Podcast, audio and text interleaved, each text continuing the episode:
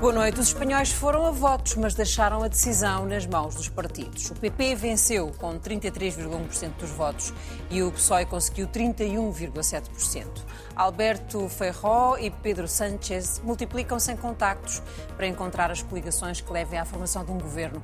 Vamos olhar para o que aconteceu em Espanha e ver se há paralelos que interessam a Portugal. Tema central deste outro lado, com Ana Drago, Paulo Pedroso e João da Borda da Gama. Muito boa noite aos três. Começamos por ouvir a primeira declaração de Pedro Sanches, feita a noite passada, e que resumia muito do que era a análise política do resultado eleitoral. España y todos sus ciudadanos que han votado han sido meridiana y rotundamente claros. El bloque involucionista de retroceso que planteaba una derogación total de todos los avances que hemos logrado durante estos últimos cuatro años ha fracasado. El bloque involucionista del Partido Popular con Vox han salido derrotados. Somos muchos más los que queremos que siga España avanzando Vamos então à análise destes eh, resultados. João, há algum bloco com melhor capacidade de encontrar uma solução viável e estável?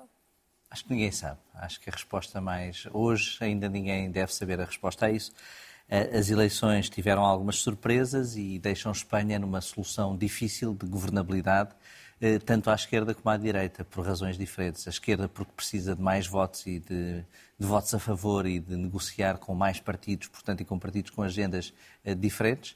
Uh, e, e, a direita porque pelas razões idênticas, mas precisando de menos votos. E isso é, é, é, a grande, é a grande dúvida. Agora, esta declaração de Sánchez é, é, uma declaração para os outros partidos, não é para os espanhóis, não é, não é para as televisões. Ele está a pressionar em direto uh, os outros partidos, mas é uma, é uma tarefa muito difícil. Ele já conseguiu fazer uh, acordos difíceis e inesperados também nestes últimos anos uh, e, e, portanto, temos que estar, digamos, abertos a, a, que isso possa acontecer, mas, mas é muito difícil conseguir comprar, no sentido de certo. trazer para o seu arco partidos com agendas tão contraditórias, os partidos regionais entre si, os partidos regionais uns com os outros, qual é que é o preço o preço disso, mas o que é facto é que ele teve mais um milhão de votos e esse milhão de votos é, é interessante do ponto de vista de alguém que nas sondagens vinha, vinha perdedor e, portanto, também vem com essa motivação Uh, motivação e autoconfiança que até utiliza Mas aquela... parte do, dos partidos independentistas que podem eventualmente viabilizar numa solução do governo uma,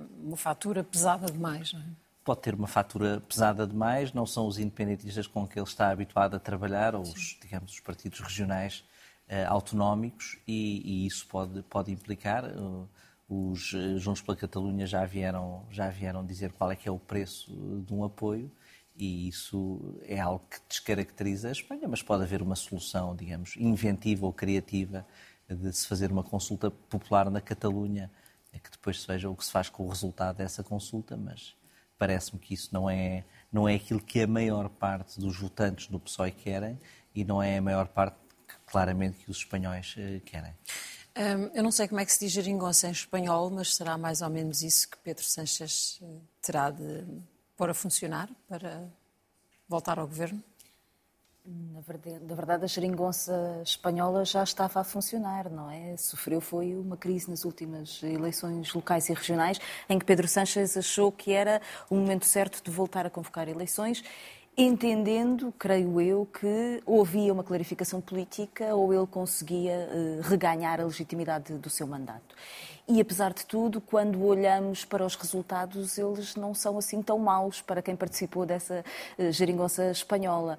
Uh, de facto, o PSOE subiu no número de votos uh, e, e, até em percentagem, e o somar perante uma enorme pressão de crescimento da direita, que era uma recomposição que vinha do Podemos, das Unidas Podemos e de uma articulação com um conjunto de, de partidos, mesmo perante uma enorme pressão do voto útil, conseguiu também, de alguma forma, eh, resistir. A questão é se uh, Pedro Sánchez consegue recompor, nomeadamente com as forças nacionalistas, um programa de governo, quando algumas das reivindicações são significativas. O Juntos pela Catalunha vem pedir um referendo e isso significaria uma alteração constitucional que exige uma maioria qualificada e, portanto, o caminho não é fácil. Agora, percebe-se que, estranhamente, neste contexto das eleições espanholas, o Vox é provavelmente o grande perdedor, o PP uhum. consegue recompor parte do seu voto a partir do Vox e também dos cidadãos e crescer de forma uh, significativa, mas quem fica, de facto, como fiel da balança são os partidos nacionalistas, é quem pode virar para um lado ou pode virar para o outro.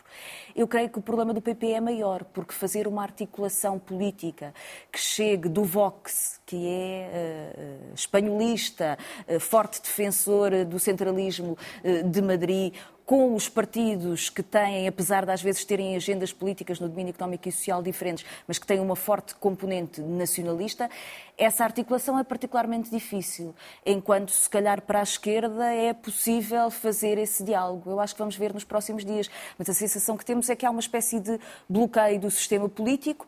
Há também a percepção de que estes partidos nacionalistas, perante este impasse, num contexto de novas eleições, podem ver o seu voto eh, perder-se. Eh, e, portanto, também estarão à partida disponíveis para Já um processo. Perdido, em parte, Exatamente, a esquerda republicana da Catalunha, útil, nomeadamente, sim. Perdeu quase metade de, de, de, do seu grupo parlamentar. E, portanto, pode haver aqui uma vontade de entendimento político no sentido de evitar eleições. Eu acho que nós ainda estamos, como o João dizia, um bocadinho em cima do acontecimento e ainda não sabemos exatamente se este bloqueio conduz a um novo processo eleitoral ou se é possível, creio que em particular à esquerda, haver aqui assim uma, uma articulação e uma negociação.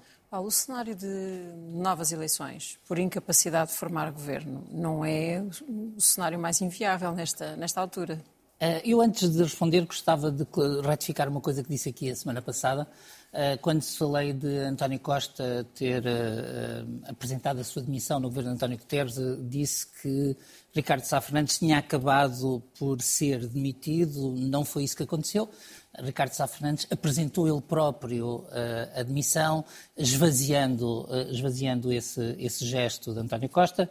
Uh, gostava de retificar e já pedi desculpa ao próprio Ricardo Sá Fernandes por este lapso. Agora, uh, indo às, uh, às, eleições, eu penso que se o cenário de repetição de eleições não é improvável, também não é de longe o mais provável. É verdade que estamos num momento de incerteza, mas já há um sinal de fraqueza da parte do PP. Um, o líder do PP deu hoje uma conferência de imprensa em disse que estava a falar com vários partidos e entre eles o Partido Nacionalista Vasco, que de facto poderia mudar os dados, porque com uma abstenção do uhum. Partido Nacionalista Vasco e se o rei uh, indigitar uh, Feijó, ele poderia conseguir uh, a nomeação com essa abstenção.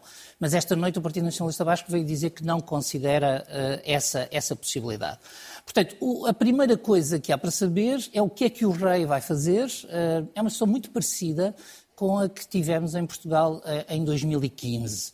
Uh, não há uh, em Espanha precedente de indigitar primeiro-ministro o líder do segundo partido mais votado, como não havia em, Portugal, havia em Portugal, até 2015. Não há imperativo constitucional de indigitar o líder do partido mais votado, como não há, como não havia uh, em Portugal e não há.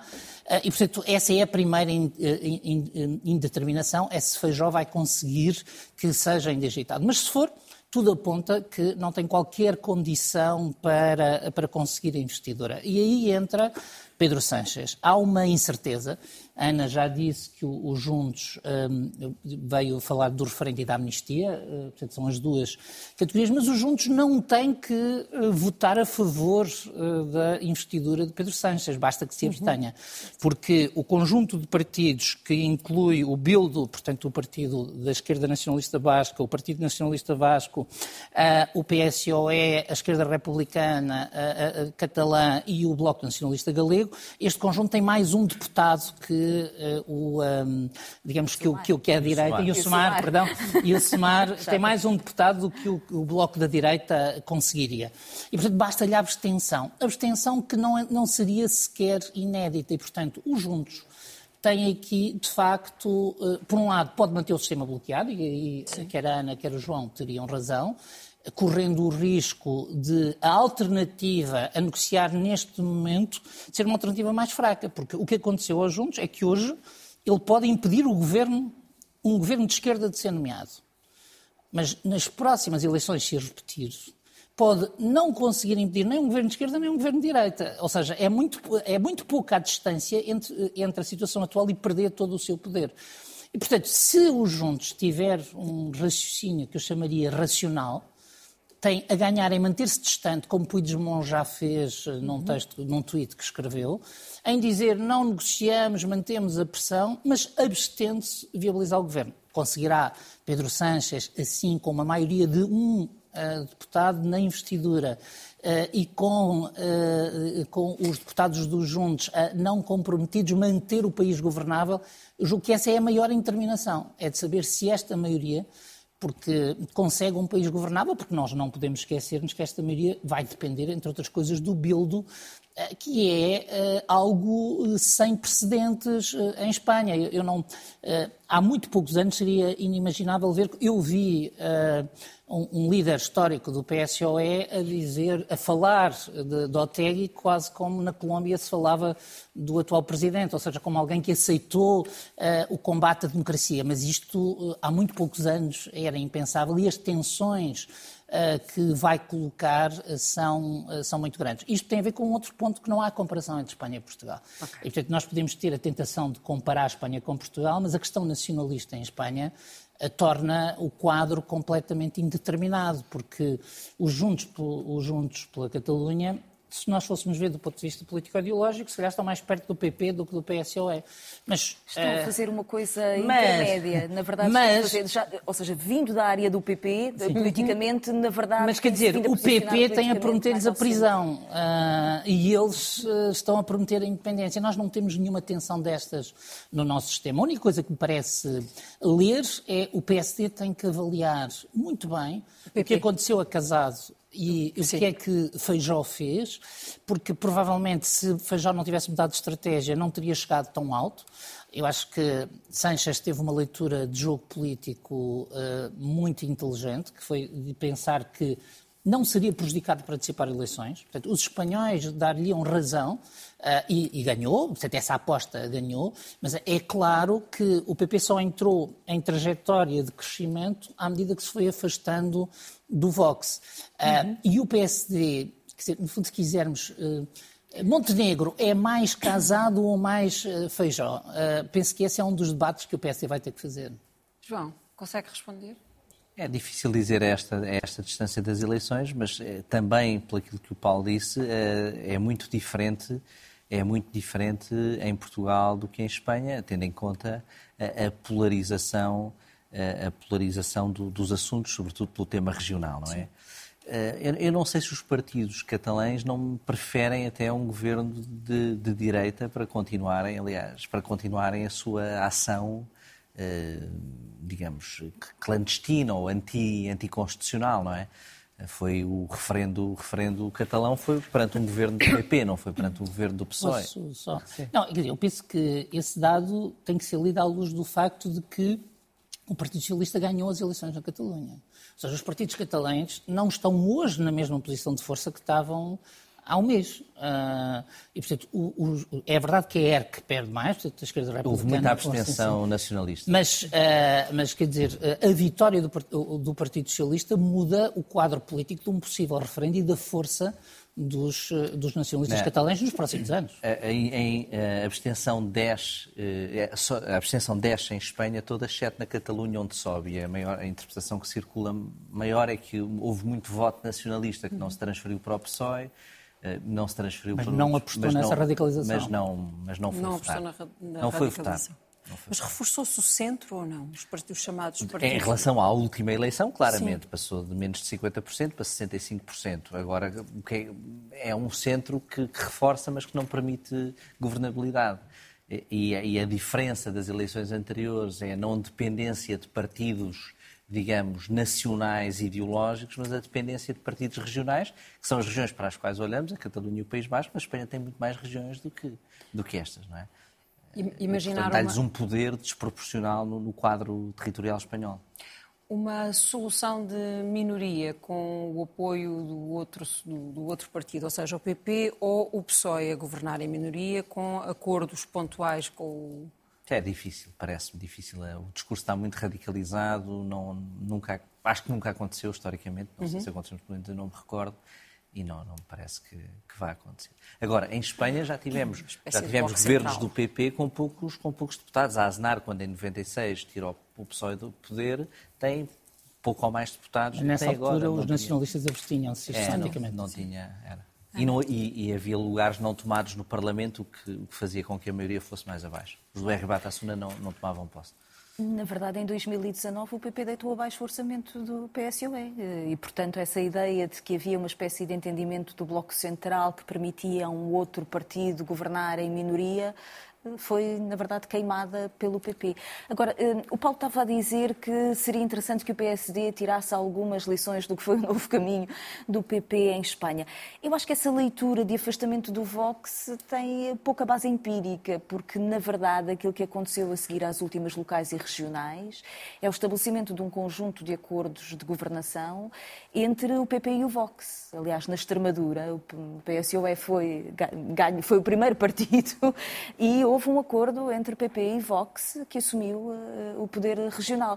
E, portanto, uh, creio mesmo que essa, essa aproximação ao Vox uh, mostrou que esse caminho, o caminho de aliança e de normalização com a extrema-direita, não permite uma onda de mobilização que permita à direita ter maioria.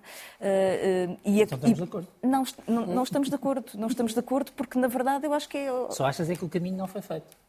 Acho que o PP, pelo contrário, exatamente como o PSD em Portugal, foi testando em espaço local e regional uma articulação com a extrema-direita que, na verdade, não abre caminho a, uma, a um potencial de mobilização. Mas o Paulo considera que o que tem feito crescer o, da direita. o Chega em Portugal é o PSD, mais do que o PS? E, do meu ponto de vista, em Portugal, parece-me claro que o Chega ocupou um espaço deu voz a um espaço que estava uh, historicamente dentro do PSD, dentro do CDS, mas minoritário dentro dos dois partidos. Uh, e, e, até às vezes quase clandestino, ou clandestino mesmo, uh, mas portanto que estava, que estava na sombra.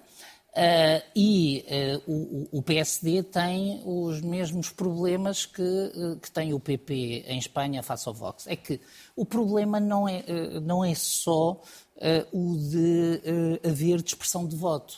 É que a agenda do Vox, e em Portugal a agenda do Chega, limita a possibilidade de uma agenda centrista. e é aqui que eu acho que Feijó iniciou um caminho de separação. e que progrediria se Sanchez não tivesse cortado a tempo. E creio que é uma das coisas em que Sanchez foi muito inteligente, foi não dar tempo para que haja essa diferenciação, para que as questões das, das, dos entendimentos regionais não fossem desvalorizadas, uh, um, no sentido de dizer são coisas regionais, não têm a leitura nacional, etc. Portanto, o, o PSOE manteve e fez tudo por manter a leitura nacional, aliás, radicalizou temas uh, que, vistos de Portugal, parecem até temas um pouco surpreendentes. Uh, a peça não mostra, mas a primeira frase de Sanchez é dizer que foi uma vitória contra o machismo. E, portanto, uh, durante a campanha eleitoral, o PSOE usou, por exemplo, as questões da diversidade de género como questões diferenciadoras face ao PP. Portanto, havia uma intenção de mostrar que o PP está preso da, agenda de direita. E é isso que lá está a acontecer em Portugal também. É que o PSD, mais do que aquele discurso do se vai para o governo com, com, com o Chega, se não vai, é não ser capaz de manter uma agenda, se, quiser, se quisermos, mais liberal, mais cosmopolita, mais moderna, uh, e isso... Porque isso o aproxima demasiado do PS e o confunde? Não, não, porque isso o afasta demasiado do Chega o leva a perder, ter voto, a, a, a temer ter votos uh, à direita, uhum. uh, e depois a não poder ter um, reclamar o centro. Qual é o grande drama de Feijó? É que Feijó, em condições normais, não, nós não teríamos o Partido Nacionalista Vasco ao lado do Bildo e ao lado do PSOE. Historicamente não era isto que acontecia. Uh, portanto, o que acontece é que, no caso espanhol, não tô, estas coisas nunca podem ser feitas, digamos, de um país para o outro. No caso espanhol, a armadilha foi a questão da, se quisermos, do soberanismo, ou seja, a questão de que com o governo PP não há nada para negociar no, no aprofundamento das autonomias. Ora, Espanha hoje é ingovernável sem o aprofundamento das autonomias. Pode não ser naquela... que o PP minou o processo que vinha dos anos 2000, sei, ou seja, bem. dos estatutos da autonomia, e que o PP é, fez uma guerra e é específica, que, portanto, é por isso que queimou Feijó, possíveis aliados. E é isso que o Feijó, que o Feijó fica sozinho. Porque o que leva Feijó, num, numa Espanha onde há os partidos à esquerda e os partidos à direita, se quisermos, espanholistas, ou seja, os partidos nacionais, e há os partidos nacionalistas, a que João chama aqui partidos regionais, eh, que são de esquerda ou de direita. Quando a direita põe o soberanismo Uh, no topo da sua agenda, perde qualquer possibilidade de, eh, de fazer alargamentos. E com o desaparecimento dos cidadãos. Com o, e, e, digamos, tem essa consequência. Porque os cidadãos não foi substituído, não foi substituído como, como podemos pelo SUMAR. Exato. Ou seja, dispersou-se por várias coisas, entre as quais muitos voltaram ao PSOE, muitos dos eleitores cidadãos voltaram ao PSOE de onde não tinham saído. E há uma, só uma última Sim. lição que eu acho que é interessante, fazendo a comparação entre geringonças é que o caso do Sumar mostra que a participação da esquerda à esquerda do PSOE no governo não leva a um castigo nas urnas. Ou seja, apesar da enorme pressão, a participação no governo e o facto de Yolanda Dias ter sido ministra do Trabalho e, portanto, ter conseguido no âmbito do governo um conjunto de, de conquistas para a sua agenda, acabou por ser premiado nas urnas porque aguenta, não é? Foi uma coalição também em Portugal para o Bloco de Esquerda e para o PCP pode dizer que a morte dos comunistas é um bocadinho exagerada. Portanto, porque a Holanda demonstrou que o grupo da Esquerda Unida voltou a ser, a ter um peso na esquerda, à esquerda do PSOE, que ainda há poucos anos pareceria impensável. Quando em articulação, aliás, como aconteceu também em, em França, não é? Quando em vamos, vamos avançar para o próximo tema, porque acho que esgotámos já o tempo que tínhamos para este. Uh, a semana passada falámos aqui sobre uma ronda que o Presidente da República fez com todos os partidos para, preparar, para se preparar para ouvir depois os Conselheiros de Estado. Coisa que aconteceu uh, em parte, Ana. Houve a primeira parte do Conselho de Estado, foi o que nos disse o Presidente no fim, quando disse em setembro faremos, faremos o resto. E assim sendo, fica António Costa sob pressão. Eu tenho a sensação de que hum, não, António Costa não fica sob pressão.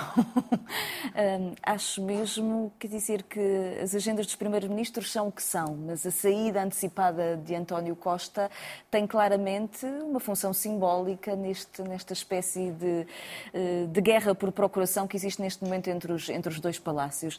Na verdade, eu creio que Marcelo Rebelo de Sousa procura levar tão longe quanto possível as poucas cartas que tem.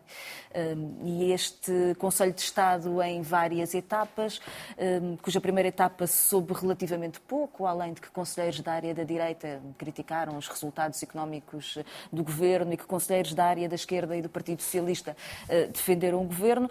Na verdade, temos poucas conclusões e, acima de tudo, eu tenho a sensação de que Marcelo Rebelo de Sousa procura prolongar uma tensão em relação à qual já perdeu o seu timing. E, portanto, a sua capacidade de pressão sobre o governo de António Costa existiu em particular no momento em que o ministro Galamba ficou particularmente fragilizado com tudo aquilo que aconteceu, mas a partir desse momento o governo sacudiu uh, essa tutela e essa pressão por parte de Marcelo Rebelo de Sousa e continuou o seu caminho. E, portanto, apesar de sucessivamente, em vários programas de debate político, surgir esta ideia de que estaremos ainda possivelmente a discutir que na cabeça do Presidente da República possa eventualmente existir a ideia de uma interrupção desta legislatura, eu, eu vejo que isso é absolutamente impossível no contexto atual. Uh, creio que o tempo de Marcelo Rebelo de Sousa de fazer uma argumentação em torno disso esgotou um, além de que nestas coisas as guerras e, e, e os processos de dissolução uh, são mais ou menos semelhantes. Sabemos como é que começam, não sabemos como é que acabam. E, portanto, eu creio que Marcelo Rebelo de Sousa também tem consciência das dificuldades que uma situação dessas poderia criar. E, portanto, creio que procura agora, procurará em setembro, ir mantendo a sua pressão e a sua existência no espaço uh, político, uh, mas, na verdade, isto, tudo isto tem, parece-me, pouca, pouca substância. Qual é o único problema? O único problema é se surge na imprensa, na comunicação social, um outro qualquer caso ou investigação uh, relativamente ao qual há um problema de arrumação de pessoas uh, e de explicações por parte do Primeiro-Ministro. E em relação a isso, estamos todos um bocadinho congelados, porque, eh, na verdade, hoje há uma sensação de falta de percepção sobre o que é que verdadeiramente está a acontecer com o um conjunto de processos e, portanto, a confusão entre a justiça, as dificuldades do governo e o Presidente da República criam, quanto a mim, um clima pouco saudável. E, portanto, acho que devemos ter algum cuidado. E, nesse sentido, acho que o Presidente da República também deve fazer uma leitura uh, sobre a situação e deve também uh, preservar uh, a democracia portuguesa. António Costa desvalorizou ou arrumou a questão do Conselho de Estado com aquela declaração no final, que o Conselho de Estado é, obviamente, um órgão de consulta do Presidente da República. Não, não yeah. é um assunto certo. Yeah. E sempre foi. Exato. E sempre foi. Acho que este Conselho de Estado, já aqui tinha dito, não me parece que vá ser eh, muito relevante, com todo o respeito pelo órgão e pelas pessoas que fazem parte dele. Ou seja, o Presidente da República, houve o Conselho de Estado, também não me parece que seja, que seja dito no Conselho de Estado que vá fazer eh, mudar ou construir a sua opinião. Eh, acho que o facto mais relevante é aquela interrupção. E aí é interessante perceber o que é que foi. Se foi se já sabia que António Costa tinha que sair, se os conselheiros de direita alongaram as suas intervenções num género filibuster, porque quem sai mal é António Costa. Quem sai mal disto é António Costa, porque sai, porque abandona, porque vai ver futebol outra vez. Ou seja, e portanto não sei se isso não terá sido uma casca de banana bem feita na gestão do tempo e da agenda, ah, ou então, ou então António Costa devia ter esclarecido muito antes que tinha que sair antes, ou então não ido, ou então. É, isso é muito interessante tentar perceber, não se calhar nunca se vai perceber, mas como, como é que isso acontece? Ou seja, quem é que empurra alguém para ficar com a figura de sair antes? Ou, quando, ou alguém, que é um primeiro-ministro, perante um órgão consultor do presidente, diz agora tem que, meus senhores, agora tem que apanhar um avião, depois continuamos. Quando eu vou, depois do verão, quando voltarmos, voltamos a falar. Também não me parece que institucionalmente um primeiro-ministro faça isso àquele órgão eh, e ao Presidente da República. Portanto, acho... Mas considera que ele fica sob pressão até o resto do Conselho de Estado, ou como não, diz a Ana? Não, não, não fica porque não estava, já tinha dito aqui que não estava, e, portanto, também não fica, não é? Uh, e, portanto, acho que o Conselho de Estado tinha sido marcado com muita antecedência, Uh, se calhar estava a ser difícil encontrar voos para a Nova Zelândia, não deve haver muitos, e depois calhou tudo no mesmo dia também. Não, não telefonaram para a TAP? Não percebo, não percebo porque é que isso foi acontecido. É, eu acho que, começando pelo, pelo, episódio do Conselho de Estado não ter acabado, uh, só há uma palavra que me vem à cabeça, é insólito. E é insólito porque todos sabíamos eh, que António Costa ia apanhar um avião naquele dia, ou seja, não é sequer uma decisão de última hora. E, por outro lado, o Conselho de Estado estava marcado há meses e, portanto, eu aqui não culpo necessariamente o, o, o Primeiro-Ministro. Portanto, eu acho que uh, entre o Primeiro-Ministro e o Presidente da República não houve a consonância de vontades para evitar isto. Uh, porque, e aqui pego no que dizia o João, mas podia-se ter mudado o dia, podia-se ter mudado a hora, podia-se ter gerido a reunião nenhuma das três coisas uh, uh, aconteceu. E, atendendo à, personalidade dos dois principais protagonistas, um deles, e eu não faço apostas sobre qual, fez uma traquinice. Um, e um, agora, eu penso que este Conselho de Estado já estava esvaziado pelo anticlímax da Comissão de Inquérito. e com o modo como acabou a Comissão de Inquérito, com aquilo que os partidos disseram ao Presidente, eh, que é uma coisa que também eh, convém termos. Basicamente, os partidos, pelo menos, disser, não nos disseram a nós que tivessem dito nada de relevante ao Presidente. Uh, portanto, o que é que disseram ao Presidente só ele saberá, mas cá fora, o que nós ouvimos dos partidos não trouxe nenhuma novidade de, de nenhum partido. Portanto, aquilo que me parece que vai acontecer é que quanto mais tarde for a segunda parte do Conselho de Estado, mais perto vai ser do momento de decisão porque o PS já deixou mais ou menos claro como é que está a imaginar os seus tempos de decisão. Ao adiar o seu Congresso, uh, parece-me claro que uh, vai usar o inverno e os primeiros meses do ano que vem para reorientar, uh, para se reorientar para as eleições europeias e o período depois das eleições uhum. europeias. Muito provavelmente, ou não há ministros na próxima lista do Parlamento Europeu, ou há uma remodelação a tempo dessas listas e depois quando se olha para o timing tudo parece muito coincidente. Portanto, fevereiro, março parece ser neste momento uh, o, o tempo das decisões, que também será um tempo em que António Costa já sabe se pode ou quer, ou se decidiu ir ou não ir. Este fim de semana pode ter diminuído um rival, não é? Quer dizer, pode Sim. ter sido eliminado um candidato, como em Frederico Sanches. Portanto, a mim parece-me que o tempo político só vai voltar a aquecer no início do ano que vem uh, e que daqui até dezembro nós vamos ter um orçamento que provavelmente vai voltar a ser melhor do que as oposições estão à espera que vamos ter um ano que vai correr melhor do que os analistas eh, previam um, sem prejuízo de que o, PS tem consciência de que a nossa situação económica é frágil uhum. uh, e, portanto, tem consciência de que, muito provavelmente, durante o próximo ano, há um conjunto de indicadores que se vão agravar, quer tem? pela... Tem, tem, tem. Tem disfarçado muito. Tem. Não, aliás, eu acho que há um momento, há um momento decisivo para perceber esta preocupação, embora seja uma coisa muito lateral, que é quando uh, António Costa se vira para Joaquim Sarmento e diz eu tenho criticado o Banco Central Europeu uh, e ah, vocês não. Ah. E, portanto, uh, eu é acho é esse que... O sinal. Não, não, é um sinal importante, porque é evidente que é a política oh, Paulo, do Banco Central Europeu. Não, podes, podes gostar ou não, é mas é evidente que Uh, o, o, agravamento da taxa de juros vai criar uma pressão sobre a economia portuguesa que não claro. se sente no mês seguinte mas que o governo tem que ter consciência que se sente no ano seguinte. E o ano seguinte é o próximo. Avancemos então. O Presidente da República pediu nos últimos dias bom senso aos aos poderes judicial e político para que não transmitam uma sensação de guerra.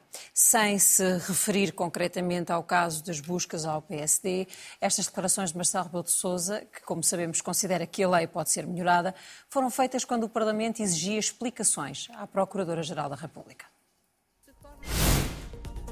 Ministério Público é uma magistratura hierarquizada e tem também o dever, não só o direito, mas também o dever de esclarecer publicamente os cidadãos sobre aspectos que possam causar eh, alarme ou que sejam de suficiente importância pública para que esse esclarecimento seja devido. E, portanto, nós também aguardamos, porque manifestamente, para além da, do crime que foi praticado em direto, a violação do segredo de justiça, toda a gente o pôde ver, também eh, os meios usados eh, e eh, os objetivos e as inteligências praticadas foram de tal envergadura que os princípios da necessidade e os princípios da proporcionalidade vêm à mente de qualquer um. Poderoso. Passados eh, alguns dias sobre a espetacularidade das buscas à sede do PSD e à casa de um dos seus eh, ex-dirigentes, ex-presidentes, fica ou não a fazer falta uma explicação do Ministério Público sobre o que é que encontrou, porque é que teve aquela dimensão? Do meu ponto de vista, eh, a situação é, é estranha, porque o Ministério Público, no passado, em operações da mesma envergadura, esclareceu muito mais do que agora. Uh, e esta operação é uma operação muito específica, porque não é só uma operação sobre um partido. Uh, com aquilo que tem sido dito, é uma operação sobre um partido a propósito do uso de dinheiros públicos atribuídos através de um órgão de soberania, que é a Assembleia da República, e se o que acontece é aquilo que, que, tem vindo a ser dito, através de uma suspeição. Portanto, o, o, Ministério Público suspeita que há desvio de fundos por uma prática que, ao que outros partidos já disseram, uh, muito uh, provavelmente não é exclusiva do PSD. Uh, e, portanto, se essa suspeição existe, nós estamos perante um problema que tem consequências institucionais. Portanto, e das duas, uma, ou usar o dinheiro dos grupos parlamentares, dos, da assessoria aos grupos parlamentares, para pessoas que trabalham para o Parlamento ou, política, ou, ou, ou no quadro político-parlamentar, também fora do Parlamento ou não, se há suspeita de que isso é ilegal, eh, essa suspeita tem uma consequência sobre o funcionamento do órgão. Aí eu acho que o Sr. Presidente da República teve muito bem ao chamar a atenção para que há uma zona cinzenta entre o que é o grupo parlamentar, órgão de soberania, e o que é, digamos, entidade pública, e o que é o grupo parlamentar, órgão partidário, ou seja, dependente, eh, dependente do partido. Mas mais preocupante, se levarmos, eh, se acreditarmos no que tem sido dito, é que esta investigação, que aparece ser uma investigação sobre contratos, quem fez, onde, como, quando, qual é o objeto, qual não é o objeto, mas se levou listas de militantes, se levou documentos políticos, aí há uma explicação, porque das duas, uma. Ou há um fundamento de uma necessidade de investigação para que isso aconteça, e não há nada a dizer, ou não há fundamento e há um risco de interferência na atividade política ou partidária que está vedada, uh, uh, que está vedada uh, àquele órgão. E até hoje, nem através de nada que tenha sido dito em on, nem de nada que tenha sido dito em off, nem através de nenhuma fuga, há nenhuma explicação para qual é o interesse. Portanto, esta investigação, que é, se é sobre se os funcionários estão ou não estão, digamos, bem contratados, o que é que isso tem a ver com listas de militantes? Uh, e aí eu penso que os partidos, e o PSD em particular, e o órgão de soberania Parlamento, têm o direito, num momento próprio, a, a, digamos, a pedirem um esclarecimento, porque a independência entre os órgãos de soberania também implica o respeito da autonomia de todos eles por todos eles. E não apenas o respeito dos tribunais pelo, pelo Curiosamente, não é unânime a vontade no Parlamento de ouvir as Mas eu também nem, eu não estou a dizer que o Sr. Procurador-Geral da República deve ser ouvido no Parlamento. Aliás, se eu fosse do PSD, não queria ouvi-la agora. Uh, porque eu acho que não é o momento. Uh, não seria inédito um Procurador-Geral da República ir ao Parlamento. Uhum. Os dois antecessores, dois antecessores foram. foram. Não seria inédito ir ao Parlamento por causa de um processo judicial. Exatamente. Antecessores já, já foram. foram. Os três. Ah, então, os dois, agora, os dois, agora uh, do meu ponto de vista, ninguém tem nenhum interesse uh, para o apuramento do que é que se está a passar, em que a Sra. Procuradora-Geral da República vá ao Parlamento no momento em que não pode falar sobre o processo. Uh, e, portanto, eu o que aconselharia é que o Parlamento em matéria de audição do Procurador-Geral da República, espere para ver qual é o desenvolvimento deste processo e quando este processo estiver suficientemente desenvolvido para nós sabermos quem é suspeito de quê, quem é arguído de quê, quem é acusado de quê, quem vai a julgamento de quê, aí, digamos, pode-se ter uma avaliação sobre se há ou não há uh, desproporção. Até agora, nós só sabemos de um show-off e, portanto, é difícil de imaginar qual é a gravidade de uma investigação sobre a regularidade de contratos que leva a esta espetacularidade. Mas, em rigor, eu, pelo menos, não tenho a certeza eh, que o processo seja sobre isso, pode ser sobre outra coisa. Essa é que é a questão.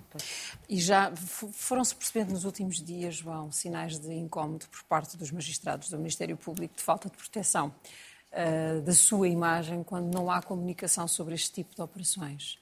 A Procuradora uh, comunica mal, Olha, isso é uma, é uma questão muito, muito interessante e muito debatida, que é como é que a justiça deve comunicar. É, é, é uma coisa antiga e, e, e difícil.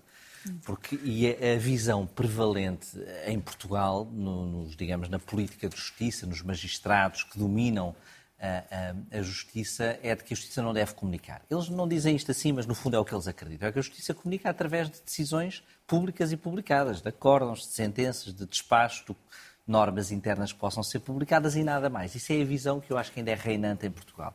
E acho que isso é um desastre. Acho que isso é um desastre. Já defendi isso em aulas que dei a, a magistrados, em, várias, em vários tribunais. Acho que isso é, é um desastre porque não só aquela, o que todos sabemos, os tempos, a velocidade da comunicação, os meios, etc., mas mesmo que não fosse isso, a justiça pode ter eh, duas línguas, pode ter a língua oficial dos atos e depois pode explicar eh, às pessoas o que é que anda a fazer. Isso é que é fazer justiça em nome do povo.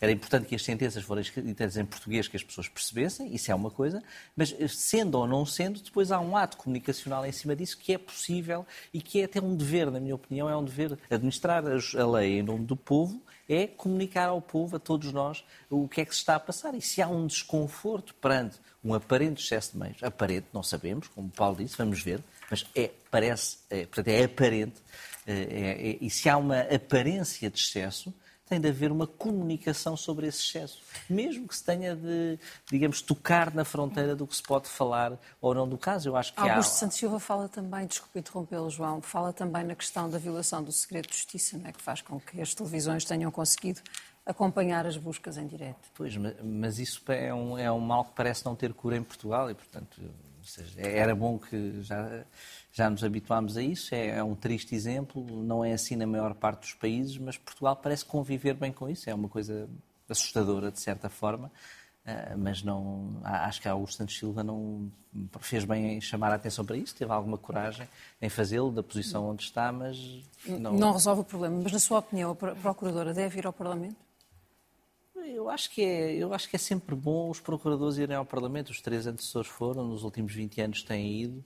Eh, têm ido mais, eh, mais deslocados dos factos, mais deslocados uhum. temporalmente dos factos, até para poderem falar e para poderem explicar. Eh, mas este assunto está a gerar tanto incómodo, incómodo institucional e, geral. Os outros eram casos concretos, a maior parte deles não, não tinham esse, digamos, esse, esse impacto. E, e, por isso acho que não, não se perde nada em, em ouvir no Parlamento a Procuradora. Ou se isso se não houver outro ato comunicacional da Procuradoria que seja inteligível e suficiente. Até porque tem havido notícias de que pode haver operações deste, deste género aos restantes partidos. A informação que ia sair, sairia do Ministério Público. É uma informação que a Procuradora pode partilhar, por exemplo. Nós ouvimos, eu creio que a Procuradora deu declarações a uma, uma, estação televisiva em que basicamente diz que não é responsável por nada, que não despacha processos, eh, na verdade não tutela os magistrados e, portanto, eh, quer dizer, dá aquela indicação de como se não tivesse qualquer tipo de responsabilidade. Eu, eu creio que há aqui duas coisas eh, em relação às quais diferentes figuras foram, foram falando. Há, há um problema de relação com a instituição Parlamento. porque todos nós temos alguma dificuldade em perceber. acho, acho, que era o Pacheco Pereira que escrevia um texto interessante sobre isso, em que dava um conjunto de casos em que verdadeiramente é difícil traçar a fronteira de quando é que o assessor contratado para trabalho parlamentar no grupo parlamentar uh, está, na verdade, a fazer trabalho ao serviço do partido. Porque as coisas misturam-se. E porque é bom que se misturem. Ou seja, os partidos são constituintes da democracia e quando fazem representação política, fazem representação política em, em ação na sociedade e fazem-no dentro do Parlamento com os votos que têm. E, portanto, é difícil perceber, será que há aqui assim um problema de quando o assessor só pode fazer militância política a partir das cinco e meia da tarde, quando está libertado do seu trabalho parlamentar? Quer dizer, não se percebe exatamente como é que se vai fazer esta, esta, esta fronteira. Mas, acima de tudo, aquilo que se percebe é que houve uma investigação a um partido, com um conjunto de buscas em sítios nos quais nós não estaríamos à espera e com uma visibilidade mediática e, uma, e um recurso a meios que não percebemos. E, portanto, eu acho que cabe à Procuradora-Geral da República ir ao Parlamento, explicar aos partidos. Uhum qual é o entendimento sobre esta matéria. Porque, de facto, é uma questão de gestão também administrativa dos partidos dentro da Assembleia. Portanto, pode haver um diálogo entre as instituições. Pode a Procuradoria ter uma posição dizendo, ah, sobre estas matérias, algumas coisas que nós achamos que deviam ser esclarecidas, qual é o entendimento do Parlamento. Mas tem que explicar como é que aconteceram estas buscas no estilo em que aconteceram. Há uma segunda questão, que é a questão da visibilidade. O João dizia como a forma como a justiça comunica. Bom, em Portugal, a justiça comunica por fugas de informação para a imprensa. E esse é que eu acho que é um problema maior que existe hoje. É que nós temos um conjunto de casos que aparecem de forma espetacular na comunicação social que atiram um conjunto de suspeitas e de investigações sobre membros deste ou daquele partido e depois relativamente aos quais nós não sabemos nada. Eu acho que isso cria um problema na própria credibilidade da justiça. E, portanto, acho que é esta mistura de uh, entrar pela porta do Parlamento, na verdade, sem entrar pela porta do Parlamento, indo à casa de ex-líderes partidários, e depois a questão da comunicação porque eu de facto tenho uma enorme dificuldade em viver com estas fugas sucessivas em que há, há um problema de confiança. Quer dizer, nós não podemos achar ou que o Ministério Público tem uma agenda política ou que tem uma agenda justiceira. Quer dizer, nós não podemos achar que é essa a forma como o Ministério Público funciona. E nessa matéria de credibilidade e de confiança, a Procuradora-Geral da República tem uma palavra a dizer. Porque, de facto, quando o Presidente da República vem dizer cuidado aos poderes judicial e político para claro. não parecer que estão numa guerra. Claro. A sensação que estão é que estão. Não, a é sensação é, que, é que o apelo é? é só para que não pareça. Ou seja, uh, eu, penso sobre essa matéria, eu, eu não partilho com, com, o que tenho ouvido dos partidos a ideia de que esta lei seja boa. Um, uh, e, e, não partilho a ideia de que um assessor parlamentar é pau para toda a colher dos partidos e pode trabalhar onde quiser, no tema que quiser e pode ser, do meu ponto de vista, há uma especificidade da assessoria parlamentar que deve ser clarificada. Mas isso nada tem a ver com o que estamos aqui a discutir, porque o que é surpreendente se for verdade o que se diz, é que algo que está na esfera da Assembleia da República, que é controlado pela entidade das contas na parte que tem a ver com os subsídios partidários. Que parece ser prática generalizada dos partidos do ponto de vista de uma liberalidade, chamemos-lhe assim. É considerado um crime grave pelo Ministério Público. E se isso for verdade, parece-me que a solução não é ir agora descobrir uh, portanto, esses supostos criminosos que fizeram uma certa interpretação da lei, é, antes de mais, começar por perceber se esta interpretação da lei faz algum sentido. Uh, e é aqui que, na minha opinião, uh, começa a zona cinzenta. Porque aquilo que nos estão a dizer é que, basicamente, a mesma prática que para a generalidade dos partidos é claramente legal, inequivocamente legal, Sim. para o Ministério Público é crime e um crime com gravidade que justifica este. Crime uh... para um partido. para já para um partido. Só para um partido. Só para um partido. E, portanto, uh, esta, a propósito disto é que nós não estamos a falar. É, é, eu penso que é importante termos a percepção, se for verdade o que se diz. Esta acusação é uma acusação de desvio de fundos, ou seja, o uso de fundos públicos para um fim ao qual eles não se destinam. Uh, e, portanto, é muito importante perceber várias coisas, qual é o espírito legislador, ou seja, o que é que efetivamente a lei pretende. Mas a questão, Paulo, é, o João destacou isso, é, é, crime para um partido e para um determinado período, quando a lei está coisa. em vigor há muito tempo. É, ou seja, se é crime, é crime há décadas. Certo. se for crime, é crime. É crime há, há décadas. e de prática generalizada. De vários partidos, mas também o órgão Assembleia. Ou seja, porque é, é, estamos a olhar para um partido e há uma mistura, é, alegadamente uma mistura de funções. Mas essas funções, então, estão misturadas dos dois lados. Não há buscas à Assembleia da República?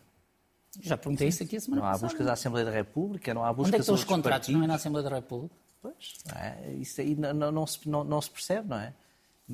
E além da identidade das contas que o Paulo Pedroso referiu, penso que ainda é assim, durante muito tempo ainda, há um auditor jurídico do Ministério Público dentro da Assembleia da República. Ou seja, além disto ser sabido e de basta ir ao bar da Assembleia para se, para se perceber isso. É, é, é estranho. Agora, pode, e o Paulo disse isso, e temos sempre que referir, a, a fuga de informação ser, ser, digamos, selecionada e estar em causa outras coisas que têm a ver com outros crimes maiores, não é? E aí e aí fará sentido, não é? Poderá fazer sentido. Mas é isso que devia ser explicado. É isso que devia ser explicado. É isso que o Presidente pede com aquela declaração?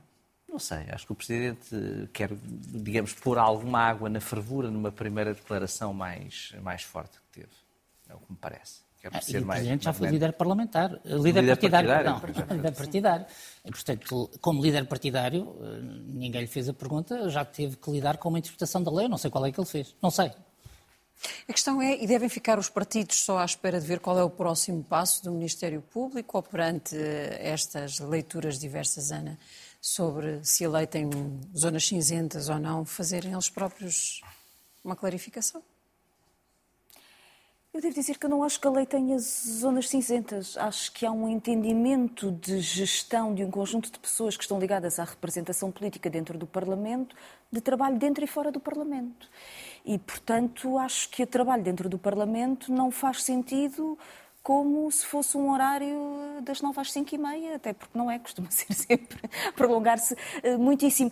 Um, e, e, essa ligação e esse conjunto de relações e de visitas e de iniciativas que se têm faz parte da atividade de representação política também dentro do Parlamento. É por isso que os deputados embora eu, no meu grupo parlamentar, havia uma espécie de regrador que era uh, não faltar às comissões, não faltar aos plenários, porque é exatamente o trabalho parlamentar que tem que ser feito. Mas nos grupos parlamentares maiores há muitos deputados que não estão porque estão a fazer trabalho em representação do grupo parlamentar e que estão fora do Parlamento. E devem estar, na verdade, devem estar porque eh, têm outra forma de representação, têm mais deputados conseguem assegurar a representação dentro do Parlamento e conseguem mais facilmente estar na sociedade civil. E eu acho que essa representação enriquece o Parlamento. E, portanto, acho, eu não acho que haja uma zona cinzenta, acho que há uma, uma relação entre a organização do partido e também a representação do grupo parlamentar partidário que faz todo sentido. Ou seja, há coisas que se cruzam e as militâncias, obviamente, que se cruzam. Há funcionários que são funcionários das estruturas partidárias que também vão, de vez em quando, fazer trabalho ao Parlamento, ajudar a preparar uma determinada iniciativa na área em que trabalham. E eu acho que é assim que deve ser. Não, não... Ou seja, não está a ser lesado o erário público, não há.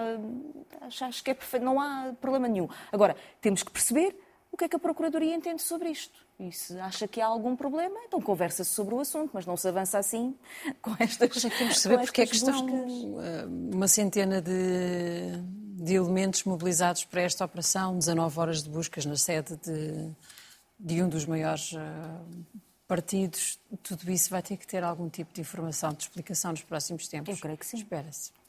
Obrigada aos três. Fechamos hoje o outro lado, uh, fechamos-lo por aqui. Agradeço a forma como me receberam neste último mês. Na próxima segunda-feira já cá estará o João Adelino Faria. Obrigada aos três. Obrigado. Boa noite, boa semana.